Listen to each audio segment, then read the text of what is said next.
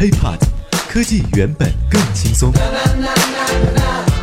嗨，欢迎收听本期 IT 大字报。各位好，我是华生。今天这期节目呢是一期特别节目，因为我们都知道喜马拉雅呢，呃，正在进行幺二三的知识狂欢节，而这期节目呢就是特别的冲榜计划节目，也希望大家能够为我来打赏，帮我来冲冲榜啊。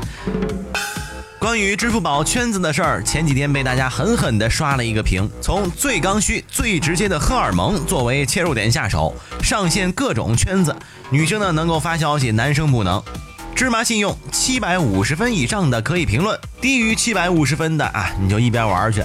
甭管什么圈子，进去就是各种大长腿、大美妞，一不小心还真以为自己呀是进入了陌陌的界面。随后网友各种狂欢，媒体呢各种爆料。各路大神也是各种辟谣，揭露真相。因为在圈子推出没多久，很多人就发现《校园日记》和《白领日记》里不少美女图片啊，都是一些虚假照片啊。通过百度识图和搜狗识图等工具，很多盗图都能在网上找到不同的来源。本来以为啊自己看了个爽，在美人面前呢，哎装一把大爷。谁料想啊，一不小心发现自己被套路了，真是城市套路深。我要回农村，城市路也滑，人心更复杂。但也就两天时间，在大家还对圈子里美女照片啧啧称赞的时候，网友们对支付宝表达不满的声音也越来越多。你说你好好搞你的理财不行吗？支付不行吗？非搞什么社交，恶俗。支付宝的装机量啊，已经够高了，能不能把重点放在强化安全性能上呢？弄这些虚的，同微信竞争偏离主业。如果允许这些低俗的东西一直存在，支付宝的社交功能走不远。随后，主流媒体也举起了批判大棒。央视新闻发表的评论对于支付宝就有点盖棺定论的意思，他就这么说的啊：支付宝用意很明确，以靓照为诱饵，撬动阿里社交生态。同时，也进一步激活信贷业务，但是产品设计不能围绕着荷尔蒙打圈子。互联网平台要有先锋意识，但更要有底线意识，懂得开发新功能，更要懂得履行自身的平台义务，以用户为中心，有所为有所不为，方能出色，方能不 low。好吧，这支付宝最后一块遮羞布啊，也就这么样被央视新闻给扯下来了。随后。支付宝母公司蚂蚁金服的董事长彭磊发布内部道歉信进行回应：一、所有打擦边球嫌疑的圈子立即解散；二、恶意发布突破底线图片的用户永久封号并永久不能注册；三、团队内部讨论整顿要想清楚并写下来，我们要什么不要什么，严格执行。阿里巴巴董事局主席马云随后也在内网中发声。阿里巴巴珍贵的是改正错误的勇气，支付宝继续努力，阿里人学习反思和自查。这些话呀，在华生眼里看来啊，就是炒作的目的达到了，认个错又何妨？这也是很多网友对于支付宝道歉的第一反应。炒作也好，自我营销也好，打擦边球也好，反正支付宝的这场仗啊，是赚足了眼球，最后也输了个彻底。发了疯似的要进入社交圈，但最后呢，根本就没轮到微信出马，网友的唾沫星子直接把支付宝的新一轮社交大战给灭了个透彻。但是，作为曾经在社交圈发动过无数次进攻的支付宝，会就此罢休吗？在华生看来，完全不会。HiPod，科技原本更轻松。首先，从早期的阿里旺旺、雅虎关系，到来往钉钉，到他投资的陌陌、微博，再到支付宝推出生活圈功能，二零一六年春节集福活动，以及这次的圈子功能，阿里从来都没有放弃过在社交圈的尝试。但是，阿里的整个社交圈攻坚战打的却是异常的悲壮与凄惨。阿里最早在阿里旺旺上花费了大功夫，希望它作为一个通讯工具能够崛起。成为另一个 QQ，但是事实是残酷的，在上面沉积了足够多的人机关系之后，想要人们迁移到另外一个工具上，难度是空前的。